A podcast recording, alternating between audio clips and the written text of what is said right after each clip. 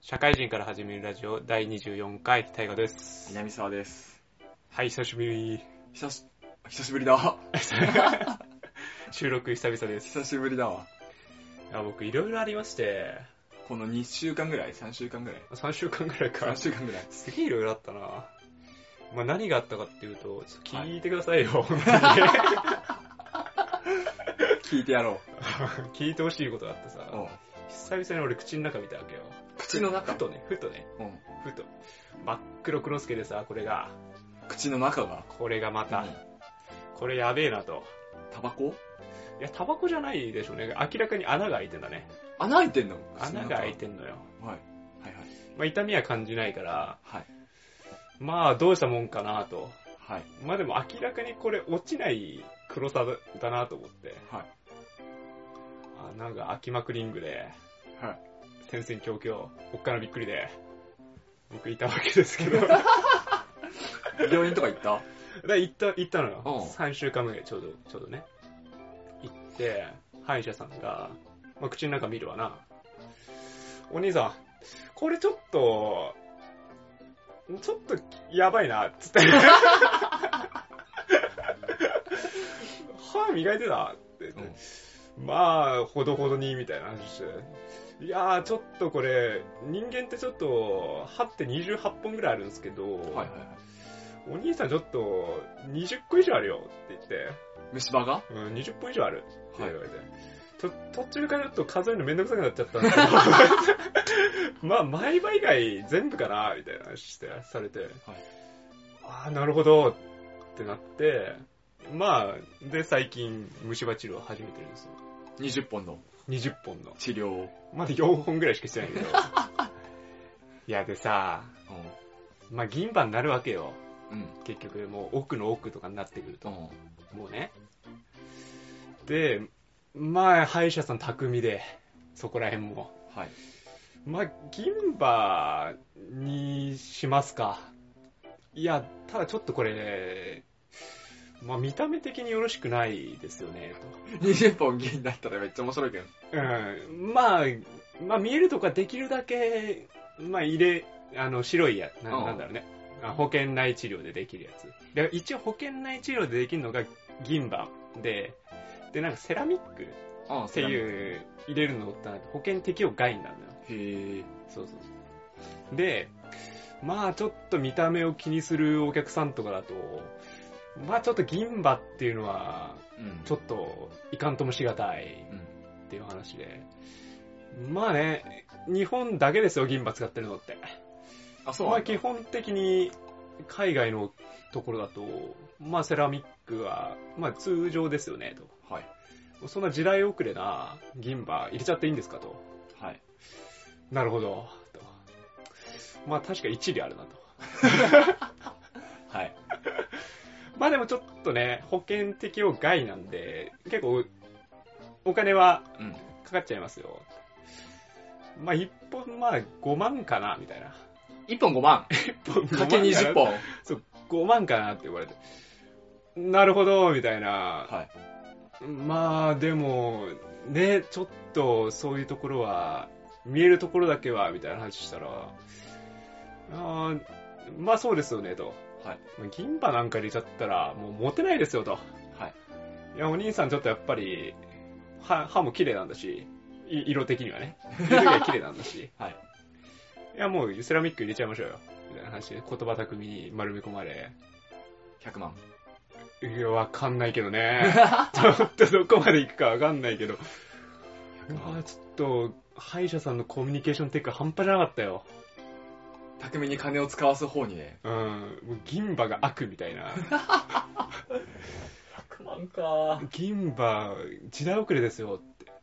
時代はセラミックですよと。うん。で、俺もう、速攻、今更ながら電動歯ブラシとか買って、もう歯磨いてんだけど、で、歯医者通い始めて、いや、もうそっからはもう、よいしょよいしょのお祭り真っ騒ぎよ。どういうことお兄さん、口大きいねって言って、すごい褒められるし、あの、すごい歯医者、歯医者的にはやりやすいですよって言われて、お兄さん、美白とかやってる歯って言われて、いやー、すごいお兄さんの歯、元から綺麗で、あこれやっぱり、銀歯入れたらもったいないなと。あ全部そこに持ってくんだ。うん、綺麗だなって、やっぱこれもったいないよなって一緒に考えていきましょうって思ってるんですけど、まあ僕的にはね、ちょっとやっぱり綺麗な歯ってそのまま行きたいと思ってるんで、みたいな話されるし、まあ今日、今日もね、俺朝行ってきて、歯医者ね。歯医者、今日クリーニングって言って、う歯をちょっと歯石とかを取る、取って、まあ虫歯のあのなんかどこら辺にあるかとかちちゃんと見るみたいな話やってたんだけど、その時もやっぱりね、いやー、なんか歯間ブラシみたいなやつでん。あさ、るあるある。こうやるわけよ。で、ちょっと、お兄さんやってみてもらえますって言って、いや、こうやるとさ、うわお兄さんめっちゃうまいっすねっつって。今までなんでやんなかったんですかと。うまいとかあんのか、あれ。うん。歯間ブラシ、絶対やってくださいね、つって。まあ、まあこれちょっと高いんですけど、歯間ブラシ、これつけとくんで、つって。勝手に。 って買わされ。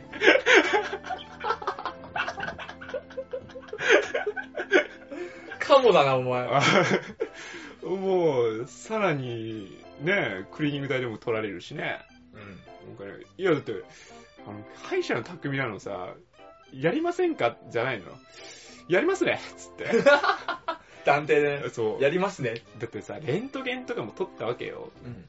レントゲンとか、はい、で、レントゲン撮りますね。わかりましたで、あるじゃん。で、会計の時に、レントゲン撮ったんで、ちょっと高いですって いう。会計の時にそれ言うんだね、本当に。ああ、もうやる前に、そうお金かかるんですけど、レントゲン取りますね、とかじゃなくて。そうそう。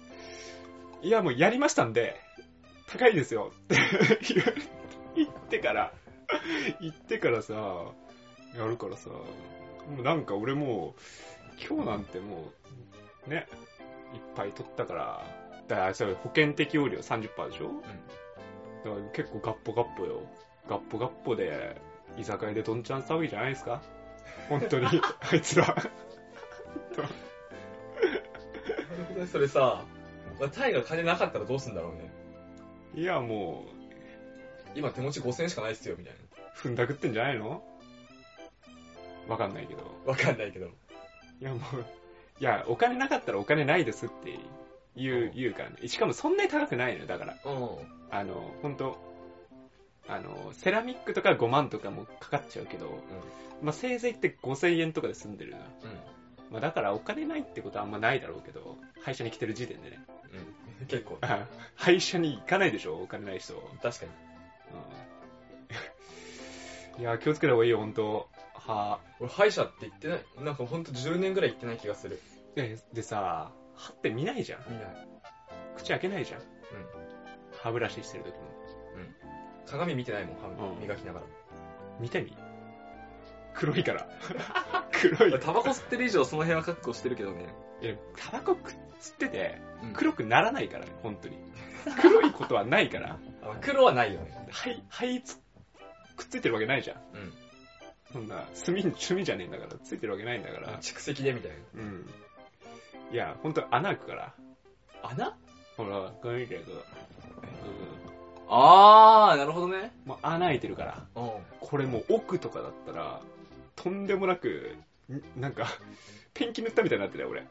黒で。奥の方そう、上の、へー上の奥とかね。上の奥とか。うペンキ塗ってたみたいになって。もうとんでもない。とんでもないから。ん。へー。家帰ったら見てみよいや、危険よ。本当に。いや、もう、ほんと、押しに弱い感じだったな。ほんとう。え、じゃあそれと同じことを利用したら大が俺に金くれる可能性あるいや、まあ、うまかったら ね、弱いとこあるよね。推しに。患者の、なんか、そこの底つく的な、あるわ。なんだろうね。そういうのが上手い人が歯医者になれるのかな。うん。これがまたさ、これがまた、いやもう歯医者のさ、あの、虫歯の治療の人はさ、ダンディーな人が出してくんだけどさ、はいあのクリーニングとかちょっと、やつお姉さん出てきてさ、うん、あるね。ちょっとね、そこ、やっぱ、うまいよね。そこらへん。やられる。しょうもな。いや、もうね、決断迫られるとき、もうダンディーな人が出てきて、ちょっと偉そうな委員長な人が出てきて、ちょっとこれはお兄さんやばいよねっていう話をして、で、ちょっとよいしょよいしょするときお姉さん出てきてね。お兄さん、ちょっと最近歯磨き頑張ってんじゃないのみたいな。いや、さすがにそうなんですよ、みたいな話してさ。いやいや、もうすごいですね、みたいな。歯間ブラシの使い方うまいですね、みたいな。いやー、もうやっちゃうよね、そこら辺。盛り上がっちゃうじゃん、そこ。そこで、そこ、アメとムチで、はい、バンバンやられてるんで、そう、そこら辺もね、気をつけてほしいな。キャバクラ行ってんのかないや、なんかやっぱね、無抵抗な状況の、あの、感じは、来るよ。なんか。来るうん。なんだろうね。バブみを感じるというか、何それなんて言った今バブみを感じるというか、なんばバルミうんうん赤ちゃんプレイ的なね。赤ちゃんプレイ的な。あバブかあらそういうこといかや、なんかもう無抵抗に俺が口開けてる感じたまんないよね。流行るなこれから歯医者さんプレイいや、結構来るよ。うん。なんか、いい感じ。いい感じ、うん心地よいクリーニングだけ行きたい。キャバクラ行ってこいあって感じでいいっすかオープニングは。虫の話うん。ちょちょっと恥をされたところで。最近オープニングタイガー恥さらすこと多いからねうーん、やっぱね、怠惰な生活してると、虫歯20本できちゃうから。 28本中ねやばいよそれ8割いってんじゃんうん。なんかもうね、いや、なんか詳しく虫歯を測るときに、あの、用語で C とか、ああるあるあ C るプラスとか言うんだけど、上の何から何まで C ってなるんで。 前歯だけ健常、健常。あ、あと C です。あと C あーまあ、もういいっすかみたいな感 じの。いや、もう、苦しいわ。苦しいなそれはうん無駄なお金はたいてるな。っていう感じなんで、今日、そういうコミュニケーション実行、実践力みたいなところね。宮 ちょ下っと君違がうけどな話してくれるんじゃないかなと。ちょっと違うけどね違いますはいやでも前回はテクニック集みたいなのやったじゃんはい。でエンディングでちょっと話してやっぱ相手の気持ちを分かるって大事だなって話をしたじゃん、うんうんうん。したんで確かうんうんうん。あタイが何考えてるか分かんないって言われるはいはいはい。そういうところをね共感ってところを今回やっていくわはい多分それを2回に2回にまたいでやるわあ。やるの ?2 回やんの、 2回やるなるほど。今回共感パート1だねもうみんなもこの大河の虫歯の悲しみ をねつらみを共感していくいやでも俺もなんかやりありそうありそうだな10 15とか20ぐらいあってもおかしくねえなほんと、染みるのは危険だから。しみるああ知覚性知覚過敏みたいなやつか水、水、水までいかないけど、氷水飲んで、染みるとか。ああうん。今んとこないかなあ、そうなんだ。今んとこね俺全部染みてたからね。気づかなかったんだよ。入ってみたいなそう、い 常に痛いから、まあまあ、みたいな とこあったからね。ああでもうん今度行ってみるわうん。近くにしかいないまけあどクリーニングだけでいいと思うよ。うんうん。なんだっけバブみを感じてそう。 まあ、無理感じるから、基本的に。いバブみがわかんねえよ、うんや結構気持ちいいからね。 き、気持ちいい気持ちいいかじゃあ本編 ら。はい、行きましょう行かき。ましょうはい。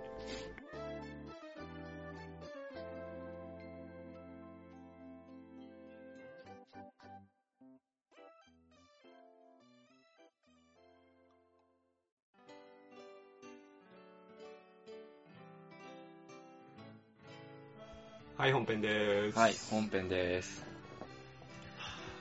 早く行けよ。ため息から始める。 早くやれよ。まあ、社会人から始めるラジオね、社会心理学の対人関係編もラストスパート、本当にずっとラストスパートって言い続けてる気がするけど、何年続く最終回みたいなやつね。まあ、あと2回、あと2回、あと2回。はいはい。今回は、共感編ですよ、共感。シンクロシニティですか共に感じるだよ。うわぁ、一番できないやつだ、俺が。 共感性ないと。まあ、共感ってね、まあ、具体的に何をとうん。言うと、まあ、相手の気持ちを感じることであって、で、自分の気持ちを伝えることで、まあ、共感と。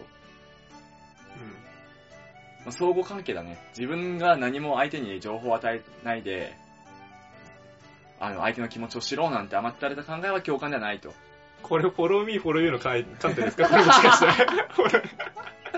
フォローミーフォローユーですよ。うん。自分の気持ちを伝えて相手の気持ちを汲み取る。はいはい。ので共感ですよ。で、共感って言っても、まあ主にね、二つあって、相手の考え方を理解する。うん。自分の考え方を伝えるっていうことと、相手の感情を理解する。で、自分の感情を伝える。うっていう二つのみ、二つを内包して共感と。ん。共感ね。そうそう。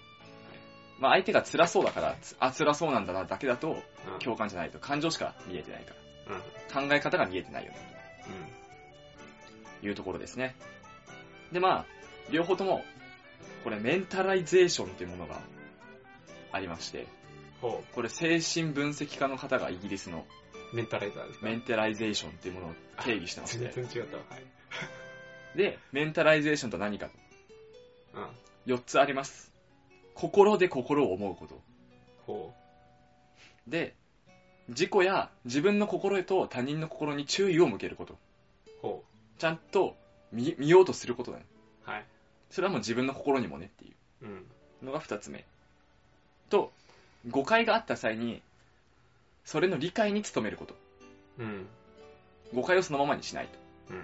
理解に努めることと自身のことを外から見るうん。で他人のことを中から見るうん、っていう視点お役所みたいだの4つを持ってメンタライゼーションとな。はい。定義していてこれが共感で大事ですとうん。わかりますよ。言ってるんだけど、まあ、4つとも何が、まあ、結果何が言いたいかっていうと努力だとうん。他人の心を見ようとしない人間に共感はない、ないと。うん。自分の心を見ようとしない奴に共感はないと。うん。いうことで、自分の心と相手の心を理解しようとする努力をしましょうっていうね、うん。のがこのメンタライゼーションですよ。うん。うん。まずは。うん。ちゃんとしてるかうん。まあ当たり前の当たり前だよね。自分の心見てるかいや、もう見つめよく食ってますよ、最近は。本当に特に。自分の生活見直してるだけじゃん。心じゃなくて。うん生活と心密着してるからね。 生活は自分の心を映す鏡として 生きてるんだ、まずは生活からね。そう。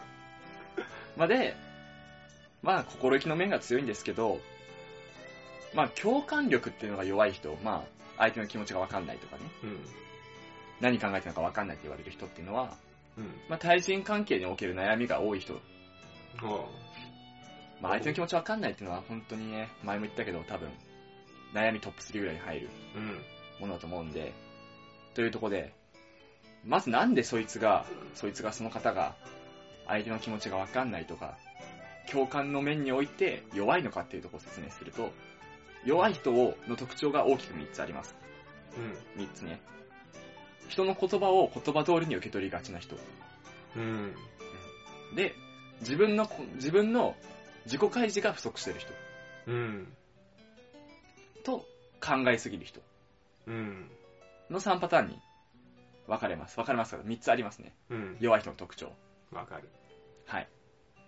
で言葉通りに受け取るっていう人の場合ね、うんまあ、ど何を改善すればいいのかっていうのは、声の質と表情をちゃんと見ましょううん。と。表情で言うと、一番わかりやすいので言うと、眉間うん。眉間がすごい人の表情で一番大事っていうか、読み取りやすい。眉間にシワをあ、そうう。そうそうそうそうそう。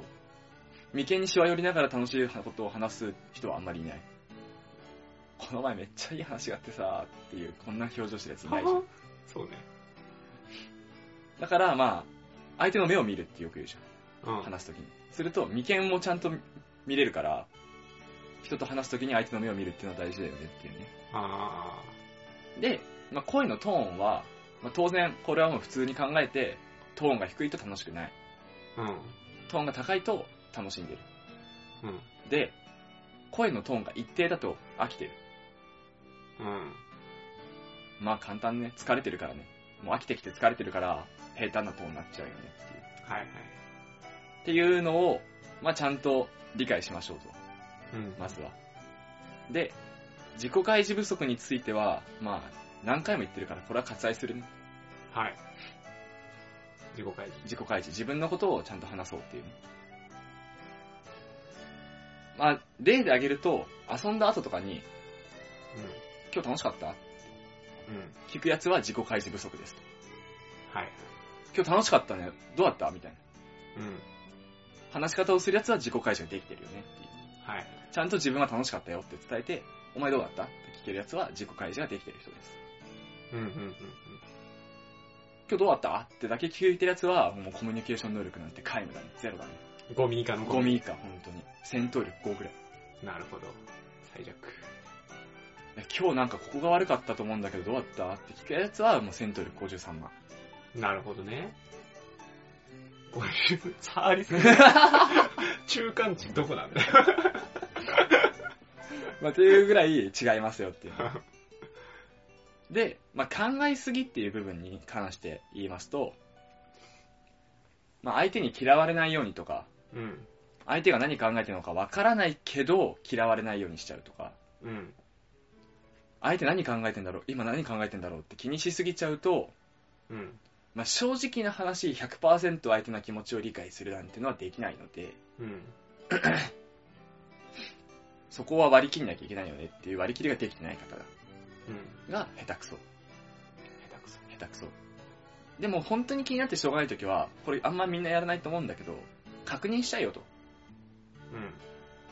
まあ、くっそうぜえメンヘラ女子みたいな言い方をすると、私のこと好きみたいな。はいはい。もう聞いちゃえよ、思いっきり言ってみたいな。うーん。それ自己開示できてるそれは自己開示した上でね、ちゃんと。した上で。私私好きだけど好きみたいな。それはだって、そのタイミングでは言わなくても、その前に伝えてればちゃんと。はい。俺お前のことめっちゃ好きだよっていう態度をずっと続けてれば自己開示できてるから、はい。改めて言葉にしなくてもね。うんで、その結果相手が何も返してくれてないんだとしたら、で返してくれてないと感じてるんだとすれば、もう思い切って聞いちゃえようんと。で、いや、嫌いだけどっていうやつ多分いないけど、その聞き方で。うん。うん。まあまあ、つって。まあ、それはみんな好きって答え るから、本当に好きなのかどうかわかんないみたいな人もいるだろうけど、もし、例えば、好きって言ってくれるだろうけど、わかんないよ、みたいなことを思うやつがいたら、まあ、そもそも聞くなよと。うん。何返ってきても満足しないなら聞くなよと。で、自分の満足いく答えが返ってきて喜べるんだとしたら聞いちゃっていいよねっていう。っていう確認行動を取りましょうっうん。うん。ていうお話が、えーこれが弱者の3つうんと、、そのちょっとした改善方法になります。うんうん。で、ここから先は弱者じゃなくて普通の人に向けた話になりますが、はい。まあ相手の気持ちを理解する姿勢っていうのがまあ大事だよって話はさっきしたと思うんですけど、そのためにまず相手の立場になりましょうと。うん。うん。相手の立場になって考えるみたいなね、ことはよく聞くと思うんですけど、はい。理由として考えると、えーっと、気持ちのみの共感っていうものは難しいとされてます。さっきの考え方と気持ちの2方向から共感があるって言ったけど、うん。相手の気持ちだけで共感するっていうのは難しい。うん。まあ、例えばの話、えーっと、俺が映画のチケットを持ってます。うん。恋愛映画のチケットを持ってたとして、はい。それを大河に、あの、見せて、チケットもらったんだ、やった、嬉しいって俺が言ったとしても、タイガは、あ、嬉しいんだとは思っても、なんで嬉しいのか分かんない上で、嬉しいと思うことは難しいと思うんだよね。はいはいはい。タイガがその映画のこと好きだったら、同じ気持ちだから、勝手に共感しちゃうんだけど、うん。はいタイガが恋愛映画を嫌いだとしたら、はい。テラスハウス見に行こうぜ、みたいなタイガに。チケットお前の分買っといたからって。俺めっちゃウキウキしてる。いらねえな。でしょってなった時に、俺がめっちゃ嬉しそうにしてても、なんでこいつ嬉しそうにしてんだろうみたいなうん。気持ちになっちゃうと思うね。嬉しそうにしてるけど、なんでだみたいな。うん。うん。これは共感できてない。聞くわな、その時。いや、もう聞かれても俺好きだからさ、って言うしかないけどね。頭悪いだろ、それは。それは頭聞悪いきよ。方によるけど、なんて聞くそしたら。お前分テラスハウス買ってきたから一緒に行こうぜ。えー、いや全然興味ないわ。あ、じゃあ違う人と行くあ、でもそれだけ強い。それそれ今。 わ。で、これは共感できてないよね。共感にはなってないよね。境界しなくていいよね。うんそうそうそうそう。っていうので、えっと、気持ちだけで共感が難しいですよと。今の例で言うと、タイが俺が嬉しそうにして楽しそうにしてるのはわかるじうん。うん。ゃん。わかるけど、なんで嬉しそうにしてるのかわかんないっていうねうん。うん。ところであって、共感ができてない例です。この共感に、共感には、自己愛っていうものが強く絡んできてて、うん。自己愛が極端に高かったり、極端に低かったりすると、この共感っていうのが一気に難しくなる。うん。自己愛が高くすぎると、えーっと、俺以外の考え方してる奴は全員クソだ。う俺のこと理解してくれない奴は頭おかしい。ん。なるし。俺は特別だい。お前らが言ってることはゴミだ。っていう見方は厳しい。あの、共感においてすごい邪魔になる。うん。うん。で、逆に低すぎて、自分は誰からも理解されてもらえないんだとか、うん。自分なんて他人に愛される価値なんかないわ。うん。思っちゃってる人も、この共感に大きな妨げがあります。一番いいのは、自分も他人も、まあ、同じだと。うん。自分も他人も一緒で同じだけ愛される価値があって同じ人間ですよっていうことを理解して自己愛ってものをそこそこの位置に留めておくっていうねうん。ことがまず第一歩として挙げられますよと自己愛は俺は強いですはい。俺これは絶対自己愛でバランス良くないタイがどうか知らんけどうん。自己愛が強い。強いそれわかるよ。それは俺の自己愛が強いのがタイガが肌から見て感じあてあ、るわかるわかる。わかるる よ。自己愛強い。じゃあ逆にタイガはどうよ俺はそんなかなああそん逆に低い側かもしれないね。ああ愛される価値なんかないわぐらいのうんまあ、そこまで極端には思わなくても。うん。逆に、あの、ウェルウェルカム、ウェルカム考えみたいな。アイアイデア的な。あいまあ、相手やと考え方は違うけど。そうそうそうう考えん方、受け入れようとは思ううんからね。だから極端に言うとさ、勧められたものをなんかこう、やろうとするかさ、あー、とかなさる、あの、いや、まあ全然、まあ興味ないわってなるか、どっちかだなと思って。ほどね。まあ俺、テラスハウスを勧められたとしたら、いやまあ興味ないけど、誘われたら行くわ。うんあー、誘われたら行くんだ。あの、いや、まあ、何かしら、なんかこの人が楽しむような何かがあるんだろうなって思っうんて、あの、もう、あのね、すっげえもうパーティーピーポーな人がさ、うん誘ってきたらちょっと、いや、もうそもそも違うしなって思うけど、南沢が誘うんだったら、ああ、まあまあまあ行ってみようかな。あー、そう誘ってきた人によってって感じか。その、まあ多少なんか何かしら、あの、シンパシーなり、仲良く、仲いい人とかだったら、何かしらあるんだろうなって思っていく。あ父親が、男は辛いよ見に行こうぜとか。ああ、そうそうそう。って言ったら、まあ、そっか、親が興味持つんだと思ってい、まあ、見る、見るかうんな。それは。社長が男は辛いよ見に行こうぜって言って。社長はちょっと辛いな。 まあ、うん。まあまあ、でもそんな感じかな、でもね。ん。うん。まあ、自己愛、まあ自己愛に関してはここで一旦切っといて、うん相手の立場になるってことに一旦戻ってね。うん。えっと、例で挙げますと、え仕事でミスをした人がうん。いた時に、え、なんでそんなミスすんのみたいな。うん。おかしいだろ、お前なんでこれミスるんだよみたいな考え方をするんじゃなくて、うん。まあ、相談されたとしよう。うん俺が仕事でミスった。うん。で、タイガに、いや、俺この前さ、仕事でミスしてさ、みたいなうん。話をしたとして、タイガが、いや、まあミスし、ミスしないよね、普通、みたいな。解消したとしたら、それは共感力になってませんよね、っていうね。はいはい。とか、いや、ミスしたらその分頑張れよとか、うん言うのも共感力になってな いと。無能だな。悩んでる場合じゃねえだろみたいな。無能すぎるだろ、そ れ。っていうのは共感力になってないと。うん。で、じゃあ逆にどういうのが共感力あるかっていうと、うん。どうしよう、これ大河にちょっと答えてもらおうか。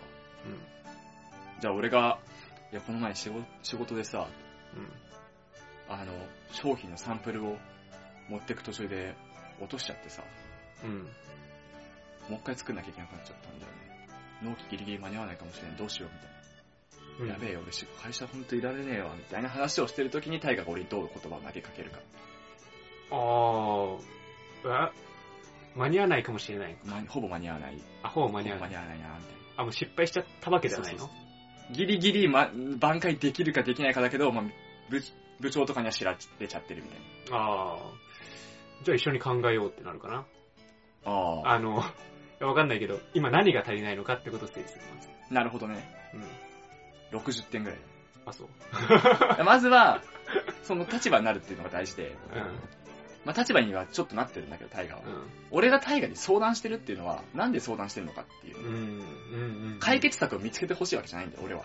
ああ。相談し、タイガに相共談して。共感してほしいのね。そうそう。難しいな。共感してほしい。いっていうかう、ん。悩みを聞いてほしいっあてわけであって、タイガに解決策を求めてるわけじゃないんだよね。あ。なるほど。解決策求めんならやっぱり同じ仕事の職場の人の方が絶対に分かってるわけだし。ああ、まあ確かにな、南、南さんに相談されたら、そうそうそう。うん。ち、ちげえから答えないわ、今 のは。ごめんごめん。そうね。ってのもあるし、あるから、友達に相談してるって時点で解決策を求めてるわけじゃないんだよね。確かに、それはね。うん。確かに、南さんに助言はしないわ。一緒に考えようぜって言われても、いや、お前と一緒に考えて何か成果あるかみたいになる。今の回答俺、しょ同じ職場の人です。職場の人だったらって感じか。まあだから友達に聞いてるっていう時点で、まあある程度悩みを聞いてほしいってう。いうんところと、えっと自分の気持ちを分かってほしいだけであって。うん。だから、あの、こうやればいいんじゃないとか、うん。次からこうやったらいいんじゃないっていう具体策を上げるんじゃなくて、あ、じゃあ仕事でこういうミスをしちゃったんだってことは辛いよね、みたいな。うん。じゃあ職場になんか居づらいよね、だ大丈夫それ、みたいな感じの考え方としてはミスしちゃって落ち込んでいる人。うん。で、感情面で言うと辛い。うんっていうところの二つを理解して共感してあげるのが100点の正解。なるほどね、具体的なものを思考に落として、そうそうそうそう感情にして、感情にして受伝えける。取った、まあ受け、受け取るというか、受け取る側。。そううだよ。受けて、ちゃんと感情の面で訴えかける。あ、それは、いや、辛いね、みたいな。ん。なるほど。あ、これいいね。いいよ。よかった。これいいよ。次、腑に落ちる。腑に落ちた。うよかん。ったよかった。いや、まあ、うん。俺は結構、この例で言うと、ミスしちゃったっていうと、なんでミスしちゃったのみたいなことを聞いちゃいがちなんだよね。仕事だとでもそうなるけどね。まあ、職場の人だったうんらね。。まあ、友達に言われたら、でもそこ詰めないでしょ。あ、そうなんだ、みたういんな。まあむしろ、共感もしないで、あっそうみたいな感じでありそうだけどね。皆さんに言われても。それは俺とお前の関係性がいかにドライかっていう。あ、やべえな、みたい それやばくないみたいな。うんな。まあ俺とタイがそんな深刻な話はしないからあれだけどね。彼女とかがもしかしたらね。あーまあね、それ言われるとちょっと面倒くささはあるよね。うん若干ね。まあでも、理屈としてはわかる。っていうのをできる人が、まあ、あの、共感力が高い人。うまあ、これで言うと俺は結構、まあ、共感力が低めかなと思うんだけど、ん。解決策とかに行っちゃいがち。うん。うん。でこれも、あの、これは脳科学になっちゃうけど、男女で結構差がある。はあ、まあまあまうんあ、女性はね。はい。女性の方は結構、あの、右脳と左脳のバランス的にね、うん。その感情面に強くリンクしちゃううん。傾向があるから、女性は共感力結構高かったりする。うん。うんいじめられたイコール辛いみたいな。リンクが強すぎる。で、男性の場合はいじめられたってことは、どういういじめがなんなんであったのみたいな。っうん。うんてことはこうなのかみたいな、なんか理屈で語っちゃううん。から共感力はなんか低めになっちゃう。うん。最終的には落としどころとして共感する上では感情をリンクさせるうん。のが大事だから大我が楽しそうにしてたらあ楽しいんだなっていう最終的にはねとこに行き着かなきゃいけないしうん。大我が辛そうにしてたら俺はもうあ大我辛いんだっていうところを納得する結果にしなきゃいけないうん。最終的には気持ちの感情のリンクをしなきゃいけないのに俺は結構ねできてないと思ううん。そう、友達でもそうなんだよ。そう俺がちょっと失敗したなちょっと、虫歯20本あったんだけど、やっぱ大変だよねって話したら、うんなんでできたのって言ってくるえそんなお前生活リズム悪いみたいあー、なるほなお前歯磨いてるちゃんとみたいな お母さん。 お母さんに言われそうだな、それ。ちゃんとやってるかみたいな。ああ、確かにね。うん。あ確かにそれで大変だったねって僕で返されても困るけどね。 大変。まあ、タイガが何を求めて返してきてるのか俺は理解しなきゃいけないんだよね。その話をなるほされたどら。ね。タイガがそれで、いや、100万かかってまして、本当に金やばいみたいな話をしたいのか、あいや、虫歯20本もあってやべえんだよっていう笑い話をしたいのか、あ、ああ、なるほどね。あの、いや、本当にマジで生活リズム見直さなきゃいかんっていう、うんうん。深刻な話をしてるのかは俺が汲み取んなきゃいけない部分だよね。深刻な話だよ。言葉尻だけじゃわかん、お 前。楽しそうに話しただけどな。笑い話じゃねえから。あとはね、TPO だよね。うラジオの場面でそんな深刻な話をさ、ん。うん。それはちょっと なぁ、みたいな話しても さ、話盛り上がんないし、うんどんより空気でね。どういう空気になっちゃうから、TPO もわきまえてる。まあ、そこを汲み取って、うん。まあ、感情で返したり。そうそうそう。で、その感情がお互いにリンクしてるちゃんとう。ん。大我が笑い話として話してるんだとしたら、俺は深刻な返しをするんじゃなくて、笑い話として捉えて、うん。笑い話として返さなきゃいけない。うん。で、大我が深刻な悩みとして俺に来てんだったら、俺も深刻になって返さなきゃいけないよねっていうう。ん。でもさ、俺、すごい思う。まあ、いいあ、いっかいい。よ、いいよ、いいよ。あの、か、わかるんだよね。うんあの、相談されたりとかすると、うんあ、感情で、が、大変だねとか返してほしいことはわかるんだけど、俺の口調的に、大変だねってなんかいい感じで返せないのよ。 なんかこうあー、大変だね。なんかもう、なんかこ適う、当感思っ、やっぱ、自分がやっぱりそういうの好きじゃないからさ、うん。そう、そういう返されるのもあんま好きじゃないからさ。で、返し方はやっぱりわかんなくなっちゃうんだよね。そうだからあなんかね、深刻な風に返せないんだよね。あ。なるほどね。あーそれ結構ね、思うわ、でも。自自分がなんかそんな求めてないからさ、うん。あの、返し方がわかんないの。そうなると。なるほどね。うん、難しいわ。これ深刻な悩みだその辺次回やっていいわ。うん。マジ 次回やってい いつながるつながるつながる。よか次った回よやっかていっいよかったよかった。いい感じに次回に繋がった。時間も多分結構次回いってるから。た。いや、でも本当でもそうっすよ。まあいいや、じゃ あ、エンディングで話そうか。次回。はい。じゃあ今回は本編これで。はい。はい。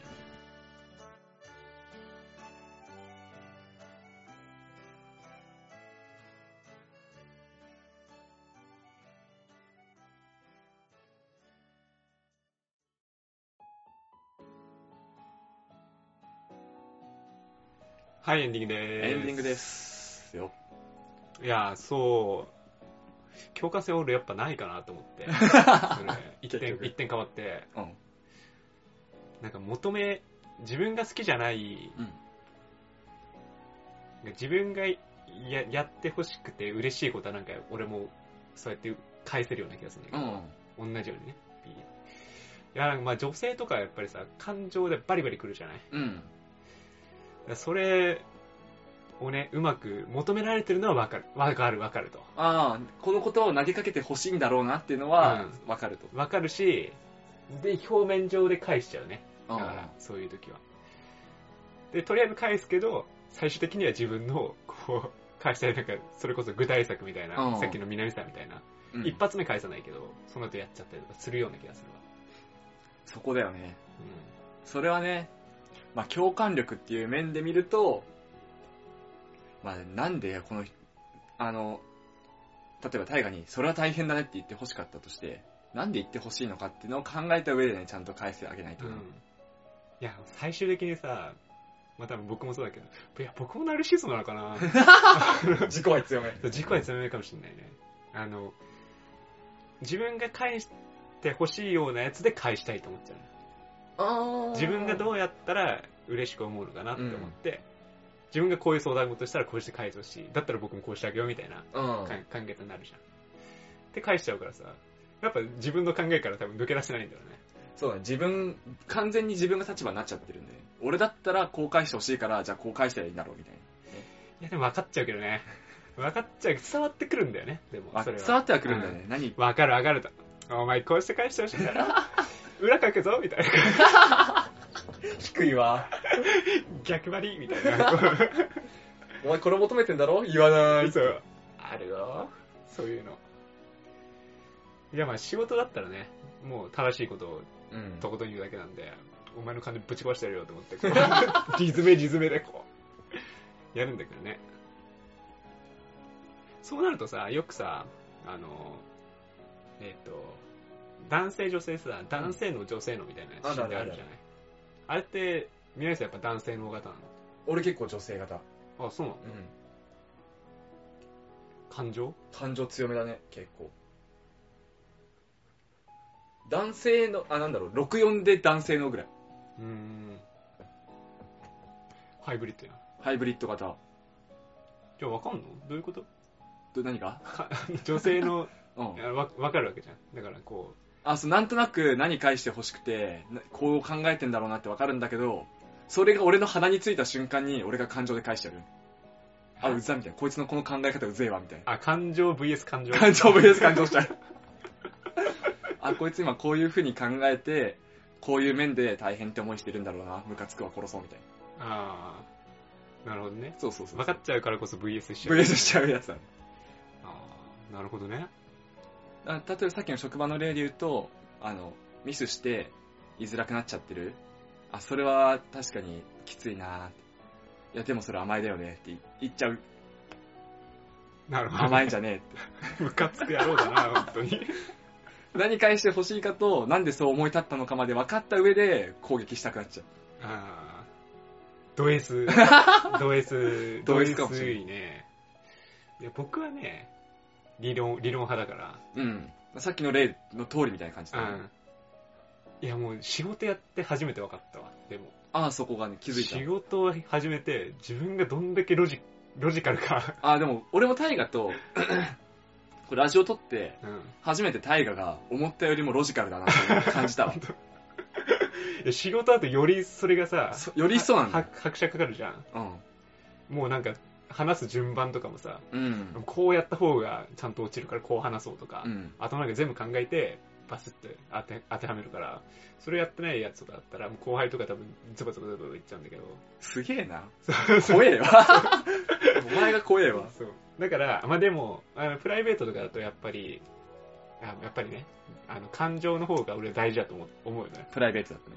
プライベートでまあし仕事でも大事だと思うし、思うんだけど、なんか感情って大事だなって思ってる理論派なんだ よ、だから感情が多分。うん大事な理由をロジカルに考えてるって感じでしょ。いや、感情になりたいんだよ、すごい。だからなんかさ、俺もよく、左脳右脳の話じゃあない、るあるある。すごい右脳になりたいの。右脳、うんなんか想像力豊かで。感覚派ってことそだよう、ねクリエイティビティなうん仕事もしたいと思ってたし、ずっとそう憧れて生きてきた中の、でも向いてんのは完全に 逆。逆なんだよ。分析とかさ。すごい。確かにアナリティクス的なね。そうそう、そういうのしっかりやるうん方が向いてるっていうね。だからね、分かっちゃうのよ。求めてんの も。分かっちゃうよ。本当に。それで言うとさ、意外と今の職業柄に生きてんのかもね、タイガーは結構。ああ、そうそうそう。いや、だからすごい向いてるとは思う。向いてるんだろうね。そう。向いてるけど好きじゃない、みたいうな。ん。やっぱね、ジレンマだね。そう そう。世の中ジレンマ世の中ジレンマだから。いや、向いてるものと好きなものがねうん、必ずしも一致しないから。